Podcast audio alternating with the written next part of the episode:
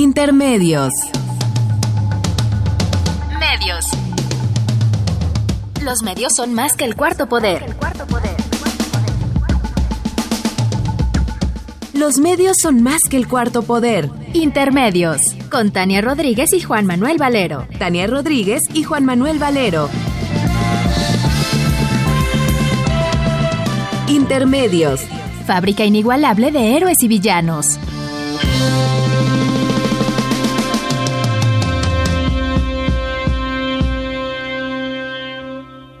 Intermedios.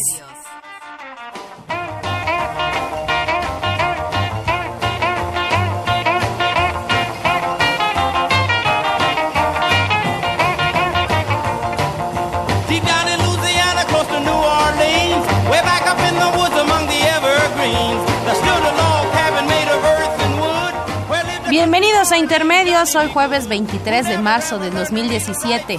Los saludamos Tania Rodríguez. Y Juan Manuel Valero con el enorme gusto de poder estar aquí en los micrófonos de Radio UNAM. Go, go, go. Go,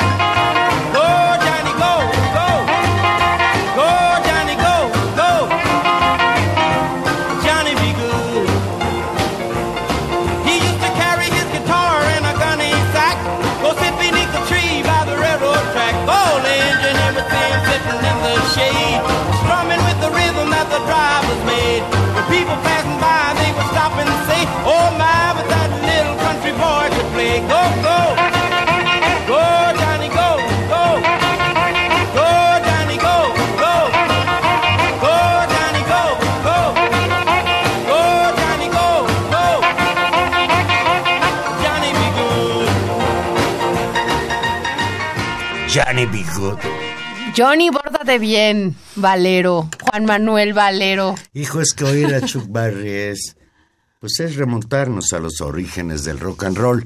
Y hoy vamos a escuchar, aquí nos va a acompañar la música de Chuck Berry porque el sábado pasado se nos fue este extraordinario músico estadounidense a los 90 años de edad.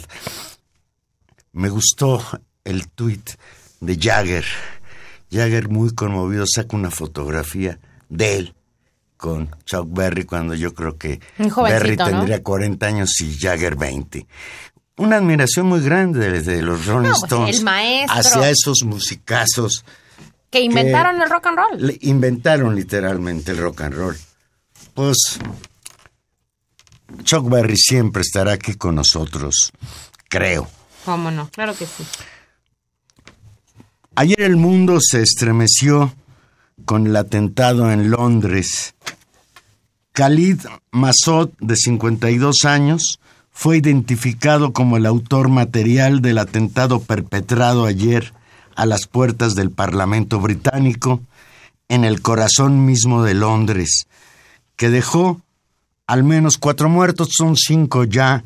Falleció alguien que estaba muy herido, falleció hoy en la tarde alrededor de 40 heridos y este atentado brutal fue reivindicado por el grupo terrorista Estado Islámico, conocido como ISIS por sus siglas en inglés. Entre las víctimas, víctimas mortales está el oficial Palmer, quien fue apuñalado a las afueras del Parlamento por el atacante tras haber arrollado con un automóvil, con un vehículo, a varias personas en el mismísimo puente de Westminster. El autodenominado Estado Islámico asumió la autoría del atentado a través de un breve comunicado difundido por Amaq News. La agencia indicó que el atacante de origen británico era un soldado del Estado Islámico.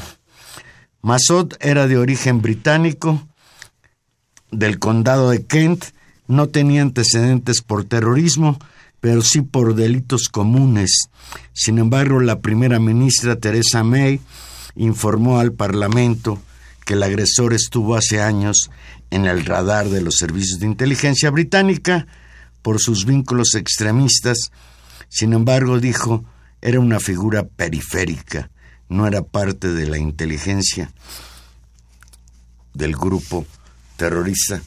Pues qué grave, ¿no, Tania? Que a cada rato estén pasando estas cosas como expresión, pues de esa guerra Por- que existe entre Oriente y Occidente, así hay que decirlo de alguna manera. Yo- y ju- justo es lo que iba a decir, que hasta qué punto es así. Eh, nosotros, en buena medida, en, en los medios occidentales se, se visibilizan muy fuertemente los atentados que hay en ciudades, en capitales europeas, y, y realmente lo que estamos viendo de manera sistemática es que las vidas que cobra fu- fundamentalmente el Estado Islámico son vidas de población musulmana en estados y en ciudades y en capitales eh, del mundo asiático y, y africano. Es decir, los atentados ahí son mucho más comunes de los que vemos en las capitales globales, como en este caso Claro, en Londres. lo Los no son visibilizamos, no son, no son notables. Y me parece que lo que hay aquí es,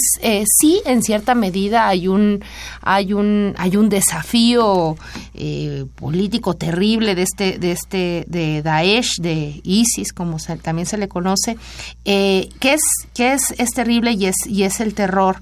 Pero lo que sucede también, y, y por supuesto condenable y por supuesto preocupante, pero creo que hay dos cosas que son extras. Uno es hasta qué punto estos es y cómo o los efectos de estos de estos hechos terroristas que particularmente en Europa eh, en algunos casos fortalecen salidas militares, fortalecen discursos de ultraderecha y discursos Ah, de pues sí, odio. a la candidata francesa de derecha le cae como anillo al dedo. Trump le cae como anillo al dedo y a las políticas, digamos, y a los sectores que votaron la salida del Brexit, en buena medida movilizados por no querer las cuotas de recepción de migrantes, eh, les cae como anillo al dedo.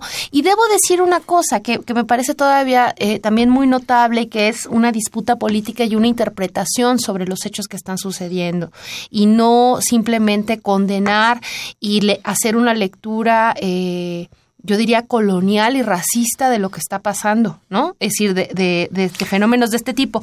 Y tiene que ver con eh, la respuesta también, por ejemplo, del gobierno local de Londres, que hay que decirlo, está gobernado por un hombre de origen musulmán en este momento, que Londres ha tenido una apertura históricamente como la capital, ahí sí, la capital mul- multicultural, eso es, está llena, digamos, de poblaciones de distintas partes particularmente del mundo musulmán. Es muy visible en las calles de Londres esta, esta situación y que inmediatamente también respondió la población de Londres con un hashtag en redes sociales que era no tenemos miedo y que es una manera distinta también de responder al terror, a los discursos de odio que se generan, por supuesto, desde los actos terroristas, pero también en buena medida, en muchos casos, a la respuesta política que se le da a, eh, a estos actos, que significa cerrar fronteras, generalizar y estigmatizar grandes sectores de la población, mantener, hoy hubo un acto enorme en la Plaza Trafalgar,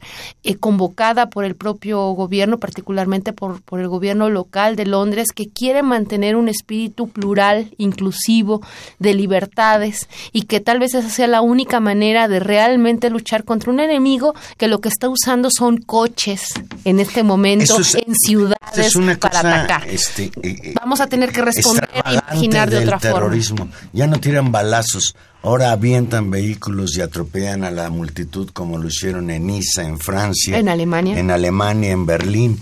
Mm, Pero hay otra cosa, Tania, mira. Yo sé que ISIS, y no sé que sea ISIS, solo sé que es un grupo terrorista, reivindica casi todos estos hechos, pero el perfil del individuo que ayer atropelló a la gente allí en el centro de Londres, en primer lugar no es musulmán. Y te voy a decir una cosa, yo cada vez que suceden estas cosas hago changuitos de que no sea de origen musulmán, proveniente de un país árabe. Porque el dices, terrorista. claro, porque lo vas a, porque inmediatamente va a ser eh, declarada una guerra en contra de algún estado, ¿no? Y criminalizada la población en general. Yo creo que es, es, es muy interesante, pero simplemente, pues, por supuesto, marcar nuestra solidaridad con estas personas, pero también recordar y, y nunca olvidar que los principales afectados o los que más muertos han puesto en la lucha contra ISIS, en la lucha contra Daesh, en la lucha contra el extremismo islámico, es la población islámica. En sus países de origen. Es ahí donde la guerra se vive con toda intensidad todos los días, que a veces, muy lamentablemente, llegue a las capitales europeas. Por supuesto que es triste, por supuesto que es doloroso, porque muere gente que no tiene nada que ver en esto y genera un ambiente de zozobra.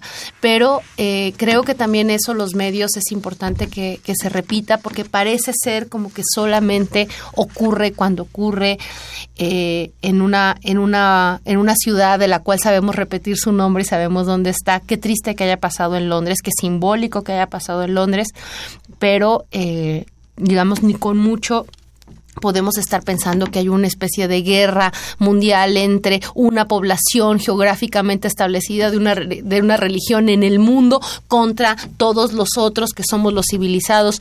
No se trata de eso, ¿no? Es la, la, disputa en los propios países, habla de, de, que hay muchos mundos islámicos, como hay muchos mundos cristianos, como hay muchos mundos católicos, como hay extremismo cristiano, y creo que eso es muy importante repetirlo porque también esto resuena eh, ciertas, ciertas generalizaciones que son peligrosas. Pues pasando a otro tema, dándole una vuelta a la hoja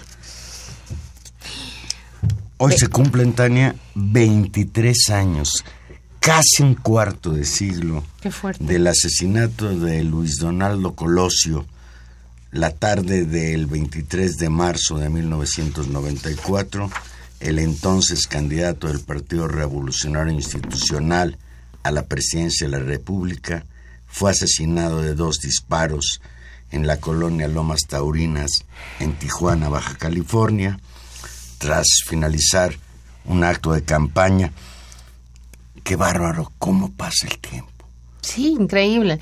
Una época muy, muy complicada del país, la sucesión presidencial, asesinan a Colosio, crimen que por cierto sigue impune. Está en la cárcel un señor que se llama María Burto, conocido como el asesino solitario, en el que cada vez que yo pienso en Mario Aburto, pienso que no puedo entender que un muchacho de 22 años haya perpetrado un crimen de este tamaño, el solito. Yo no lo creo. Cada vez que se hablaba de eso, y digo que se hablaba porque creo... Dejó de hablarse, que ¿no? Con los años se va perdiendo. Sobre todo, yo sabes que creo, Tania, que para el PRI debe ser una fecha incomodísima, el 23 de, de marzo, porque todos tenemos muchas, muchas, muchas sospechas de que el crimen vino de ahí mismo. Bueno, en cierta medida aceptado por un los gran... Los medios sacaban aquella frase de ¿quién mató a Colosio? Y cuando alguien decía ¿quién mató a Colosio? Inmediatamente venía la figura de Carlos Salinas de Gortari. ¿Alguna vez ya respondió Carlos Salinas de Gortari ante es... la insistencia? Fue la nomenclatura. Y si nos atenemos a que él era el jefe, pues es una especie de confesión. Creo. O, o, o quede la nomenclatura, quede esa nomenclatura y que creo que es lo que deberíamos pensar, una fecha que parece, bueno, que no solamente parece muy lejana, es lejana porque, porque todos estos años ya, ya, son, ya son bastantes, pero me parece que la, la, la, la pregunta y el recordatorio y esta especie de olvido mediático y de olvidar rápidamente qué es lo que ha pasado en estos años, sí nos remonta hasta pensar qué de esa nomenclatura, qué de eso que se rompió en ese año 94, qué de esos poderes fácticos que decidieron no solamente el asesinato de Sonlosio, sino después la crisis, la crisis económica con la salida de miles y miles de dólares de este país, qué de todo eso sigue operando como poder facturando, como nomenclatura y ha seguido decidiendo un camino eh, bastante desviado de algo que en algún momento se pensó que podía ser, que era un cambio democrático,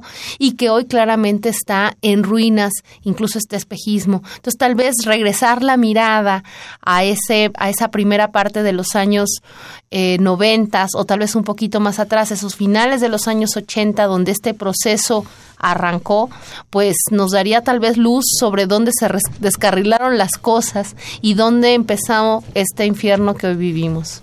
Todavía, todavía a mí me, me, me impacta recordar eh, aquellas escenas, aquella tarde bárbara en Tijuana, donde murió Colosio, a los ojos de todo el público. No, por fue cierto, impresionante. Impresionante.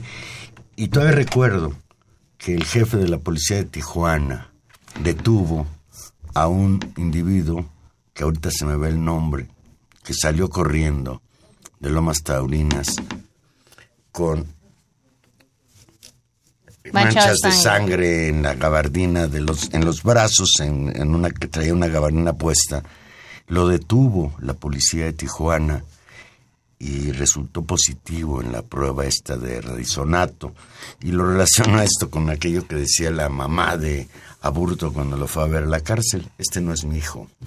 Entonces pues terrible no terrible que 23 años después Sigamos sin saber nada. sin saber nada con certeza Tania. Claro. Y ese, y ese es tal vez una marca de fuego que nos conecta, y vale la pena recordarlo por el tamaño del asesinato, pues con todos los otros muertos y con todos los otros crímenes que seguimos acumulando desgraciadamente día con día de Que gente que- de gente común, de gente más visible y que seguimos acumulando pese a las distintas eh, exigencias.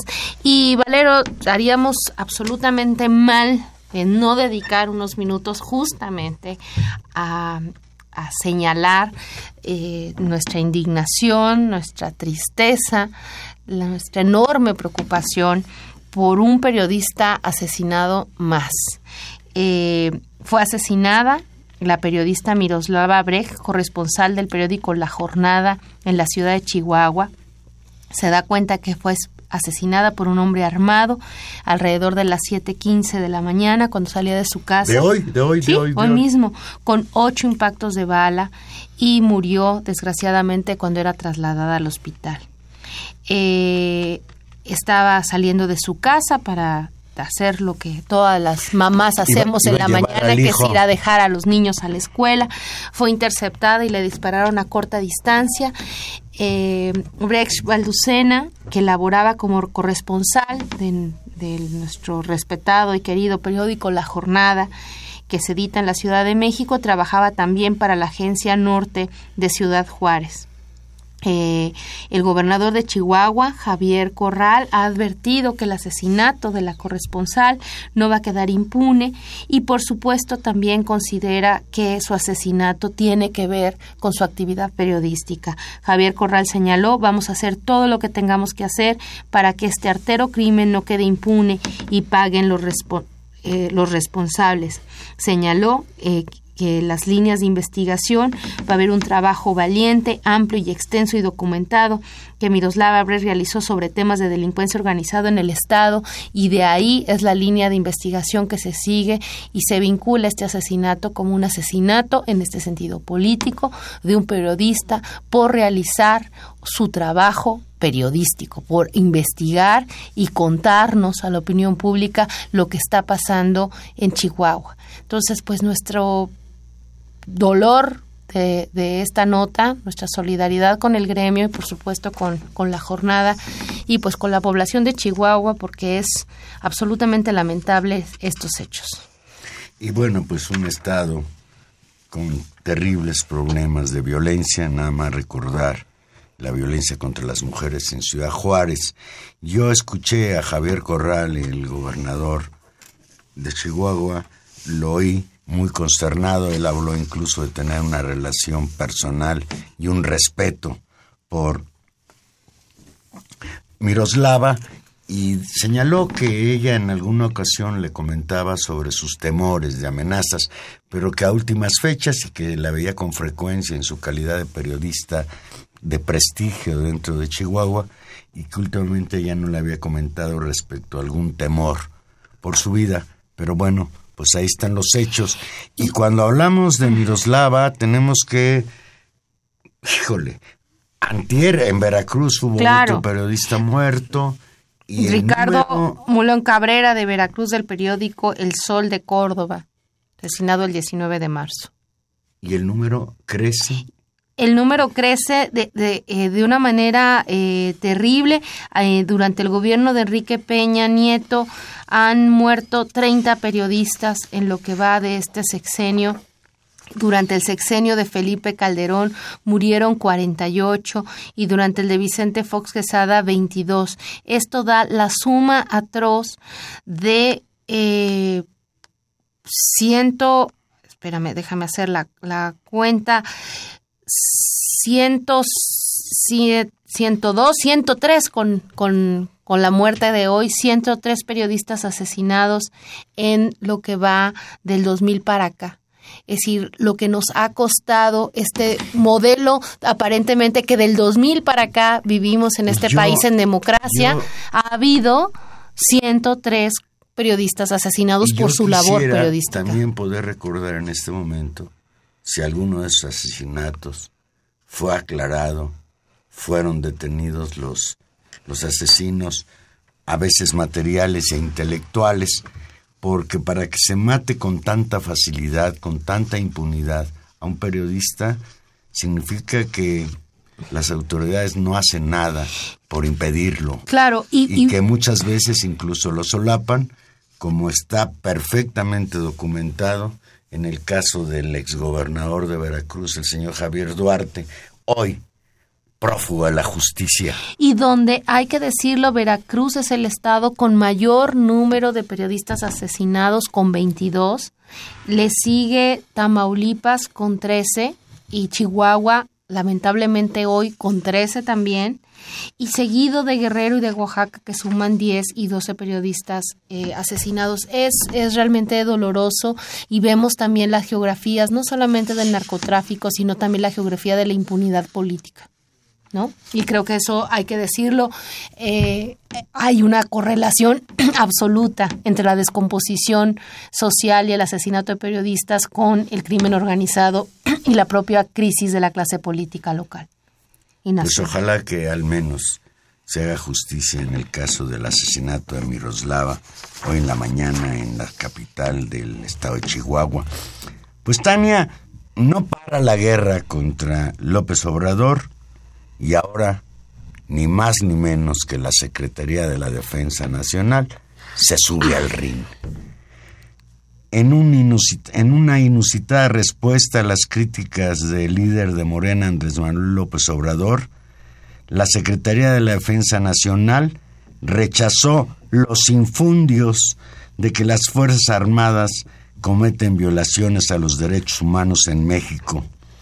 En una conferencia de prensa convocada el martes en la noche, la Sedena salió al paso de las recientes críticas de López Obrador, que ha señalado que el ejército y la marina han cometido graves violaciones a los derechos humanos, como la desaparición forzada de los 43 normalistas de Ayotzinapa o la ejecución de civiles presuntos miembros de la delincuencia organizada, y es el crimen seguramente el de Tlatlaya.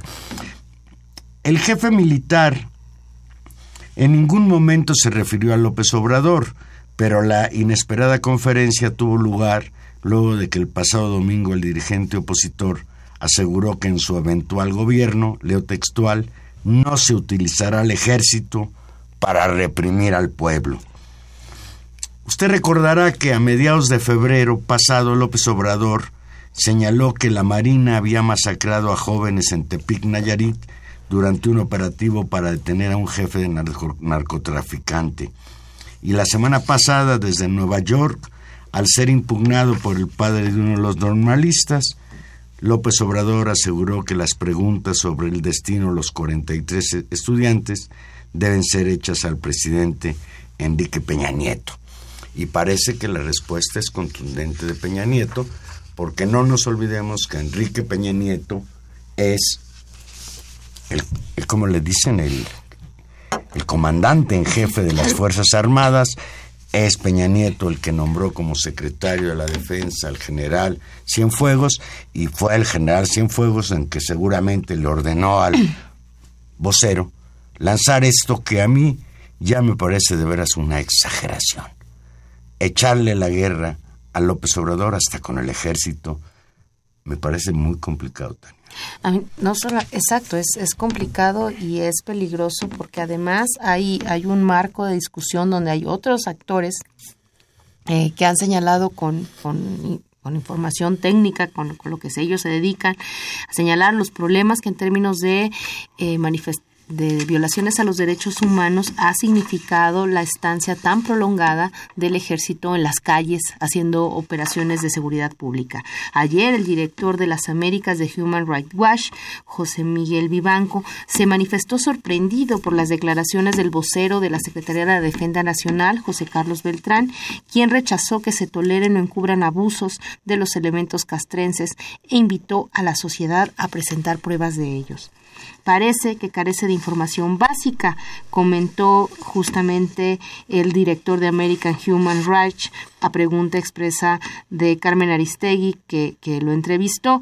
Eh, lo que debe hacer la Sedena, señala, señala eh, Miguel Vivanco, es rendir cuentas claras e imponer sanciones ejemplares contra quienes hayan cometido violaciones de derechos humanos. Señaló que los casos son varios y recordó particularmente lo ocurrido en Tlatlaya, en el Estado de México y en Iguala, en Guerrero. Tenemos en la línea telefónica al maestro Carlos Facio. Carlos, buenas noches. Muy buenas noches, un saludo a ustedes y a la audiencia el maestro Carlos Facio, profesor de la Facultad de Ciencias Políticas y Sociales de la UNAM y de la Universidad Autónoma de la Ciudad de México, articulista del periódico La Jornada, especialista en temas de militarización en América Latina. Carlos Peña Nieto lanza al ejército contra López Obrador. ¿De qué se trata? Bueno, digamos que en las alturas eh, eh, los que mandan realmente están jugando, parece que hay contradicciones arriba, porque será Peña Nieto el que manda al ejército contra contra López Obrador o las alturas del poder, el poder real, eh, hay confrontación también y hay distintos tipos de, de planteos. Pero bueno, esto es especular, ¿no? Es decir, lo que creo estamos en una coyuntura muy complicada y que López Obrador eh, en un hecho inédito, en, en, el marco de como se venía pronunciando, eh, salió del tema de la mafia del poder y hace unos cuantos días, eh, cuando ocurrieron los hechos de Tepic Nayarit, responsabilizó justamente a quienes actuaron, en este caso uno de los cuerpos de la Fuerza Armada, la Marina de Guerra, de haber llevado un acto criminal él incluso habló de masacre, ¿no? Habló de la eventualidad de que hubieran muerto dos niños en esa acción, en una zona urbana donde un helicóptero artillado, todos los vimos las imágenes en la televisión y en la foto de los medios, eh, llevó a cabo esa, ese operativo, ¿no? Y con posterioridad, ahora en la CID, en Washington, en, en donde está la Comisión Interamericana de Derechos Humanos, eh, hay un incidente donde justamente ante mm, el planteo de uno de los padres de los muchachos, de los 43 muchachos desaparecidos en Iguala de la normal de Ayosinapa, él dijo el responsable es el presidente de la República y es el ejército. Y eso dio lugar justamente a esta ofensiva eh, de, en la que intervieron el, el, presidente de la República, el PRI, el PAN, este, y también eh, hace un par de días el, el la Secretaría de la Defensa Nacional a partir de, un general, el José, José Carlos Beltrán, ¿no? Eh, es insostenible, digamos, eh, lo que plantea Beltrán en términos de que exige pruebas por un lado y por otro lado plantea que son injurias eh, todas las acusaciones este, sobre violaciones de los derechos humanos. Entonces, eh, por un lado, es, loable que López Obrador esté planteando este tema. Estamos en una coyuntura muy crítica en donde organismos internacionales, tanto de la ONU como de la CID, están próximos, digamos, a emitir recomendaciones que llevan a un enjuiciamiento de las Fuerzas Armadas, tanto de la Marina como del Ejército, por crímenes que, llevados a tribunales internacionales, podrían ser tipificados como crímenes de guerra. Lo novedoso, según entendí hoy en boca de, del general José Carlos Beltrán en una entrevista radial que le hicieron a mediodía, es que él dijo que los militares se deben al pueblo de México y al comandante en jefe.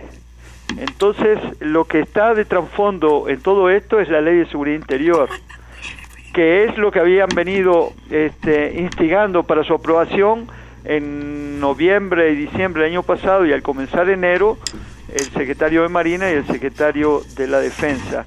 Aparentemente esto está empantanado en, la, en, la, en, el Congreso.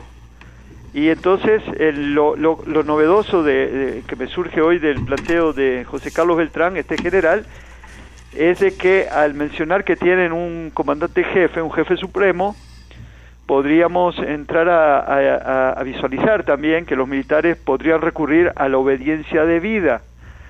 Es decir, creo que lo que está en el fondo de esto es la ley de seguridad interior sí quiere garantizar la impunidad sobre los hechos pasados y lo que viene a futuro, pero sobre todo tiene que ver con que eh, eh, las Fuerzas Armadas, los militares, están a punto de ser sentados en el banquillo de los acusados por graves violaciones a los derechos humanos eh, comprobable 100% en muchos casos, en una docena de casos, algunos muy muy muy graves, ¿no?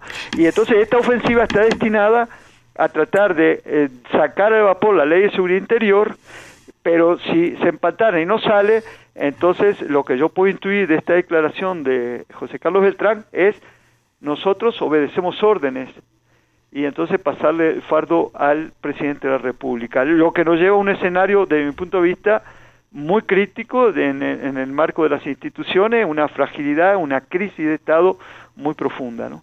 Carlos, muy buenas noches. Te saluda Tania Rodríguez.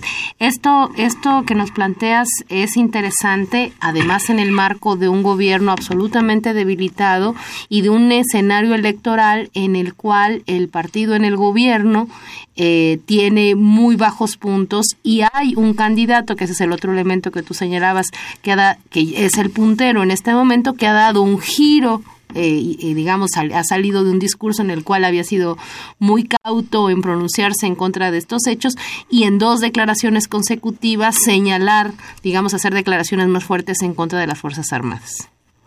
Sí, precisamente. Eh, eh, lo novedoso es justamente esta posición de, de López Obrador y que yo de alguna manera lo que puedo interpretar, y a riesgo de equivocarme, es que en, la posibilidad de una victoria electoral y con apoyo de sectores empresariales, eh, con una serie de leyes que ya han sido aprobadas eh, por el Pacto por México, eh, que será difícil de desarmar, con unas zonas económicas especiales que van a entrar a operar justamente en el periodo 2000, finales de 2017-2018, cuando se produzcan las elecciones, tal vez lo que se está queriendo, la puja está en que, eh, eh, eh, digamos que el nuevo mandato que se tenga a partir del 18 se puede dar con un país con normas ya propias de un estado de excepción permanente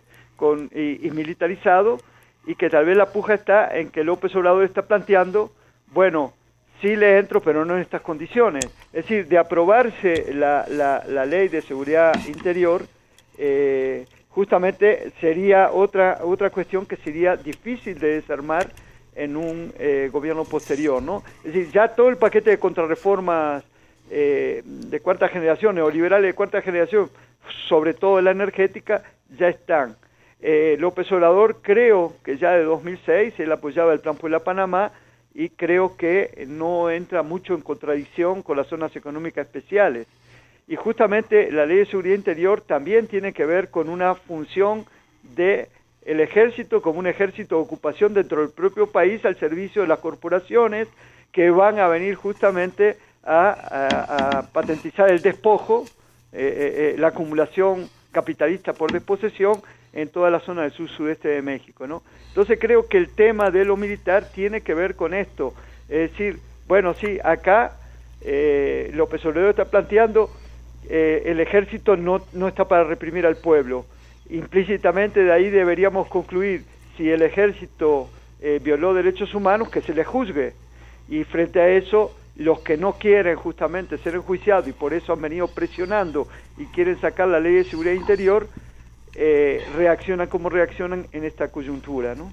Esa, esa situación es la más importante, que esta aparente controversia o, debate con López Obrador sin, sin incluso referirse a él eh, con, con nombre y apellido, tiene como finalidad, ya le surge que se apruebe la ley de seguridad interior, el PRI y el PAN insisten ya en la Cámara de Senadores y en la Cámara de Diputados. Los gobernadores de estos partidos también se han manifestado al respecto. Y desde luego, pues los más interesados en que se apruebe son Enrique Peña Nieto, el general Cienfuegos y el secretario de la Marina. Sin embargo, han empezado a surgir voces, por fortuna, Carlos, que opinan que la nueva ley de seguridad interior lo que va a llevar es a la militarización del, del país, a convertir a los soldados y marinos en policías, guardianes de la seguridad pública, en, con el pretexto de la lucha contra el crimen organizado y desde luego también pues en represores de las expresiones de protesta social. Sí, pero lo, lo, que deberíamos estar discutiendo justamente es otra cosa y se ha desviado hasta acá, eh, pienso yo que justamente porque vienen, eh, tanto a nivel de la ONU como de la Comisión Interamericana, eh, estas presiones para que se juzgue a, a, los militares. Lo que deberíamos estar discutiendo es la, la, la profesionalización de la policía. Eso, eso es lo que no se está discutiendo. El punto central en el Congreso, los legisladores tendrían que estar, y los gobernadores, que son responsables, tendrían que estar hablándose de la profesionalización de las policías. Eh, y de eso no se habla. Entonces, justamente de lo que las iniciativas que están en el Congreso, tanto la de Gil Suar como la de Camacho, del, del, PAN y del PRI, significa que el Estado, de aprobarse esta ley, el Estado está claudicando de su obligación eh, eh, que, que, esta tarea corresponde al ámbito civil y entonces eh, supone que hay una habrá una militarización permanente de la seguridad y de la vida nacional, pero que a su vez no habrá mecanismos para combatir la impunidad y tampoco de control, porque la seguridad interior, los militares, lo han dicho el secretario de la Defensa, la inscriben dentro de la seguridad nacional. Entonces, eh, la seguridad nacional nos llevaría a una imposibilidad de poder controlar desde la, desde la sociedad civil y las instituciones civiles el accionar, el accionar digamos, de las Fuerzas Armadas. Eh, entonces, ahí está la, la, trampa, ¿no? Es decir, lo que realmente está en juego, pienso yo, es el modelo de militarización del combate a las drogas. Eso es lo que tenemos que terminar. No se debe perpetuar indefinidamente ese modelo de intervención que, si nos recordamos, supuestamente en el planteo de la guerra de Calderón era una medida extraordinaria y que debió ser temporal. Entonces, eh, lo que podemos plantear también desde otra perspectiva es que si el ejército sustituyó a los policías bajo el argumento de que los criminales superaban el poder de fuego a las policías, después de 11 años de combate a las, a las drogas por parte de los militares, tenemos que decir que fracasaron se supone que ellos estaban capacitados porque tenían armas igual a los criminales. Entonces esto nos coloca en otro escenario que es, nos lleva a lo que plantea eh, eh, Donald Trump, eh, de que el ejército no puede con los bad hombres. Y como dice Jorge Castañeda, que está impulsando, no tenemos más remedio entonces de pedirle a Estados Unidos que intervenga en México. Es decir, hay muchos actores en juegos con distintas posiciones que nos han llevado a este conflicto. Por eso, lo que yo digo, el punto central debería ser por qué no se invierte la discusión y se plantea justamente en poner todo el peso en la profesionalización de la policía. Y como se ha planteado la CNDH y otros actores sociales, de sí, fijar un cronograma de muy corto plazo para que el ejército regrese a los cuarteles. Pero, pero que regrese a los cuarteles, pero que se juzgue también por, por los crímenes que han cometido en decenas de casos, como el, de los muchachos del T de Monterrey, el de los niños Almanza, el, de eh, Tanguato, el de Tlatlaya, este, el, de, el de Iguala, es decir, que no quede eso tampoco en, en el aire. ¿no? Entonces son muchos aspectos que están en juego en, en esta coyuntura y son muy graves, pero, pero está la oportunidad también de esta crisis de buscarle soluciones, empezar a, rectificar el camino y encontrar eh, que esto se lleve al, ámbito de lo civil y no profundizar el camino de la militarización del Estado. Carlos, hay, hay un elemento eh, que me gustaría preguntarte. En este camino de la militarización no solamente tienes estos, estos efectos funestos que tú has señalado, pero lo que también ha habilitado es al fortalecimiento de las instituciones militares como como actor, como actor de la vida pública. Eh, me parece que esta conferencia de prensa que no habíamos que no habíamos visto este tipo de intervenciones en la arena pública de las propias fuerzas armadas con sus propios voceros, con su propia voz, también habla de una especie de empoderamiento político. Yo te preguntaría hasta qué punto también hay ya eso, hay una decisión no solamente de guardarse las espaldas, sino de incidir en, en la vida pública. Un manotazo militar. Bueno, eh, de, de, yo digo que de, de salir esta ley de seguridad interior podríamos estar ante un golpe de Estado técnico. Es evidente que al sacar a los militares de los cuarteles eh, se les dio un empoderamiento. Era un ejército cuartelero que está hoy en la calle en todo el país. Esto tiene que ver con los presupuestos, tiene que ver con los presupuestos de defensa. Y bueno, una vez que se, si los presupuestos de defensa justamente son los más altos, en detrimento de lo social, ¿no? Y de, las policías. y de las policías, de lo que va, digamos, a salud pública, educación, es decir, a, to, a las universidades. Entonces, eso sí, evidentemente le está dando un empoderamiento. Eh, pero la práctica en el terreno también eh, cual, eh, eh le dio esa fortaleza. Entonces, eh, en, las últimas declaraciones, en particular la de este general Beltrán, eh, está incursionando en el ámbito de la política netamente. Claro. Y eso en cualquier constitución del mundo está predicho de que los militares no deben actuar en política.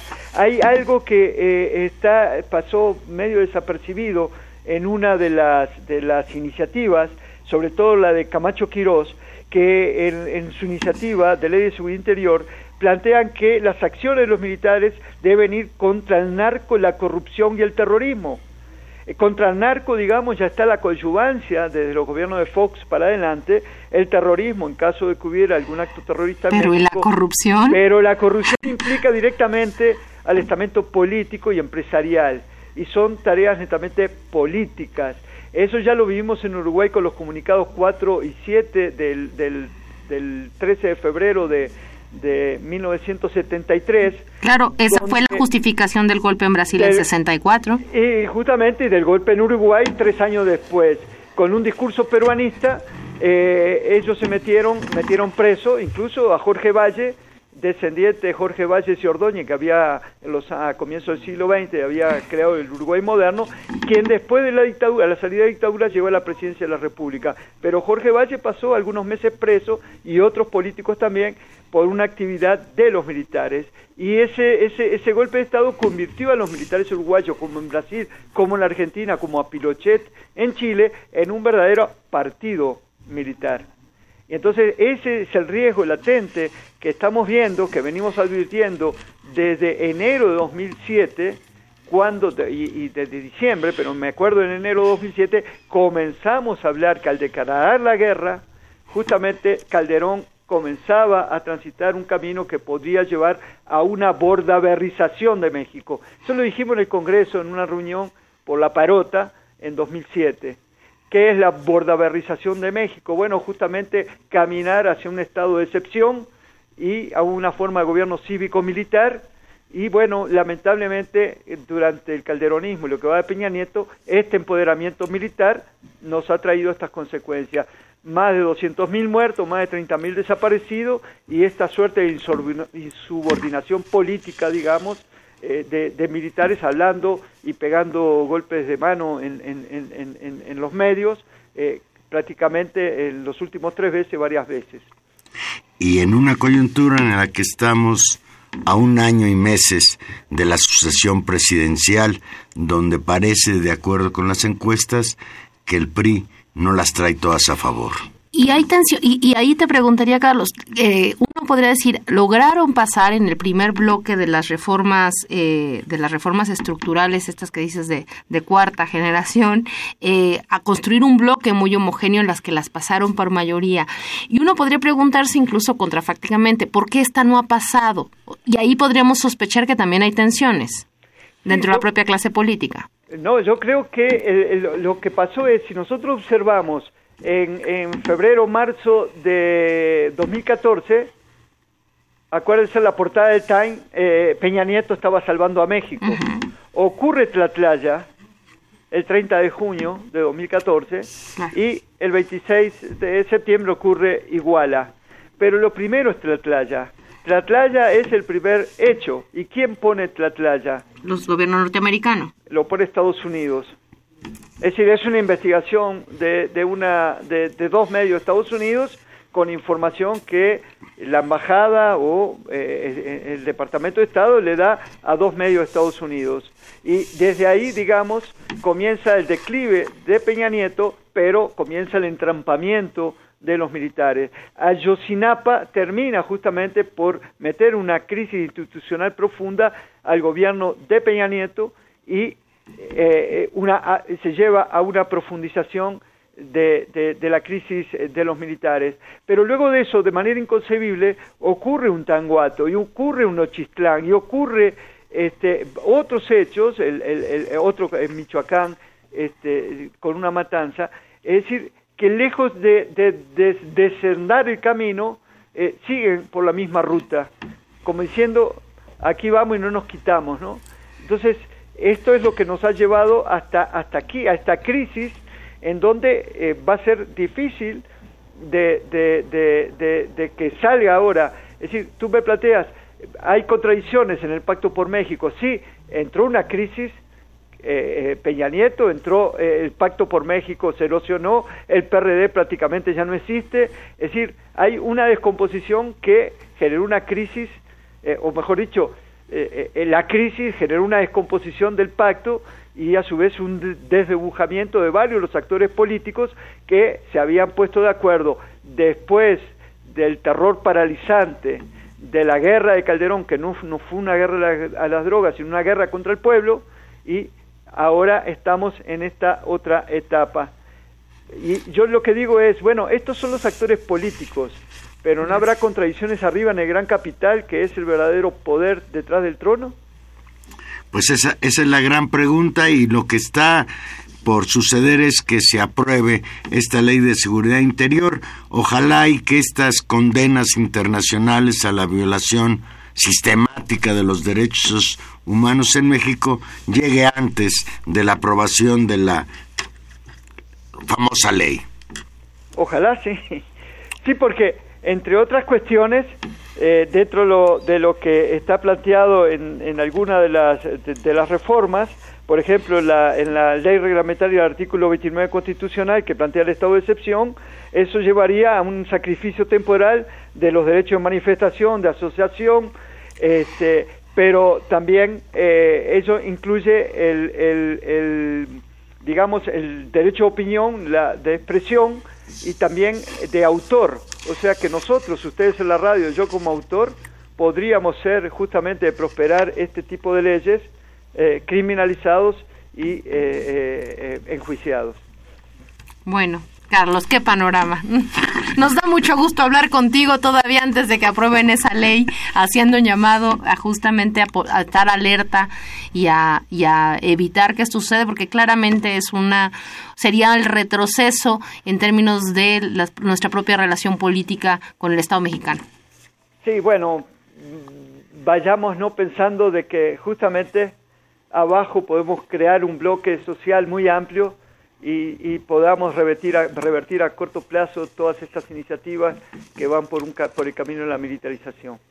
Siem- siempre una enseñanza escucharte. Ya nos vamos, Carlos, porque el tiempo se agota aquí en Radio UNAM. Te agradecemos mucho tu participación hoy en el programa y te seguiremos dando la lata. No, al contrario, un gustazo y saludos a todos. Buenas noches. Buenas noches, el maestro Carlos Facio. Mira, Tania, es, es interesante que esta discusión, por fortuna, empieza a permear entre la sociedad. Hay un video de poco más de nueve minutos de duración donde víctimas de abusos y violaciones graves a los derechos humanos a manos de la fuerza pública cuentan sus historias y piden a los ciudadanos detener la militarización del país y movilizarse a favor de la construcción de policías fuertes, honestas y capaces. Leo textual. Tener al ejército en las calles es peligroso. Lo que hemos visto en los últimos diez años, desde que Felipe Calderón sacó al ejército de sus cuarteles, es que la seguridad se ha deteriorado en todo el país. Esto lo dijo en el video el actor Daniel Jiménez Cacho, en este video difundido en redes sociales y en el que también participan dentro de este colectivo contra la ley de seguridad interior la actriz Irene Azuela, el artista plástico Pedro Reyes y la diseñadora Carla Fernández. Y este grupo está pues acuerpado con académicos, con intelectuales, con artistas que empiezan desde la sociedad civil a percibir las mismas preocupaciones que expresaba Carlos Facio ahora que platicó con nosotros. Pues el video se llama Detengamos la militarización, formemos policías y el hashtag con el que se le encuentra en las redes sociales es seguridad sin guerra, que es un poco este tipo de consignas de reivindicar que al terror, que al horror, que a la violencia se le puede enfrentar con otras armas que no sean la misma violencia, el mismo terror, la misma sangre, ¿no? Nos vamos con Pues con este panorama nos vamos y hoy que nos perdonen los Rolling Stones, pero vamos a salirnos con Chuck Berry. Just let me hear some of that rock and roll music. Any old way you choose it. It's got a backbeat, you can't lose it. Any old time you use it. Gotta be rock and roll music. If you wanna dance with me. If you wanna dance with me. I have no kick against modern. Unless they try to play it. And change the beauty of the melody. Until it sounds like a symphony. En los controles técnicos estuvo como siempre don Humberto Sánchez Castrejón, en la producción Gilberto Díaz Fernández, en los micrófonos Tania Rodríguez. Nos escuchamos aquí el próximo jueves a las 8 de la noche en Intermedios. Y Juan Manuel Valero, que está bailando a Chuck Berry y ya quiere irse y seguir bailando. Adiós, nos vemos el jueves. so she could hear my man a wailing sax. I must admit they have a rockin' band. Man, they were blowing like a hurricane. That's why I go for that rock and roll music. Any old way you choose it. It's got a backbeat, you can't gotta be rock and roll music. If you wanna dance with me. If you wanna dance with me, way down south they gave a jubilee. The country folks they had a jamboree, a drinking home from a wooden cup. The folks dancing got all shook up and started playing that rock and roll music. Any old way you choose it, it's got a backbeat you can't lose it. Any old time gotta be rock and roll music. If you wanna dance with me, if you wanna dance with me, don't care to hear 'em play a tango. I'm in the mood to dig a mambo.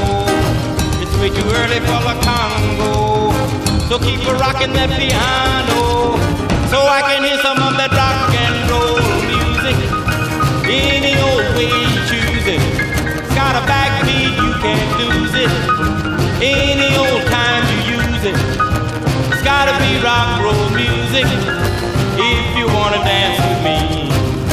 If you wanna dance.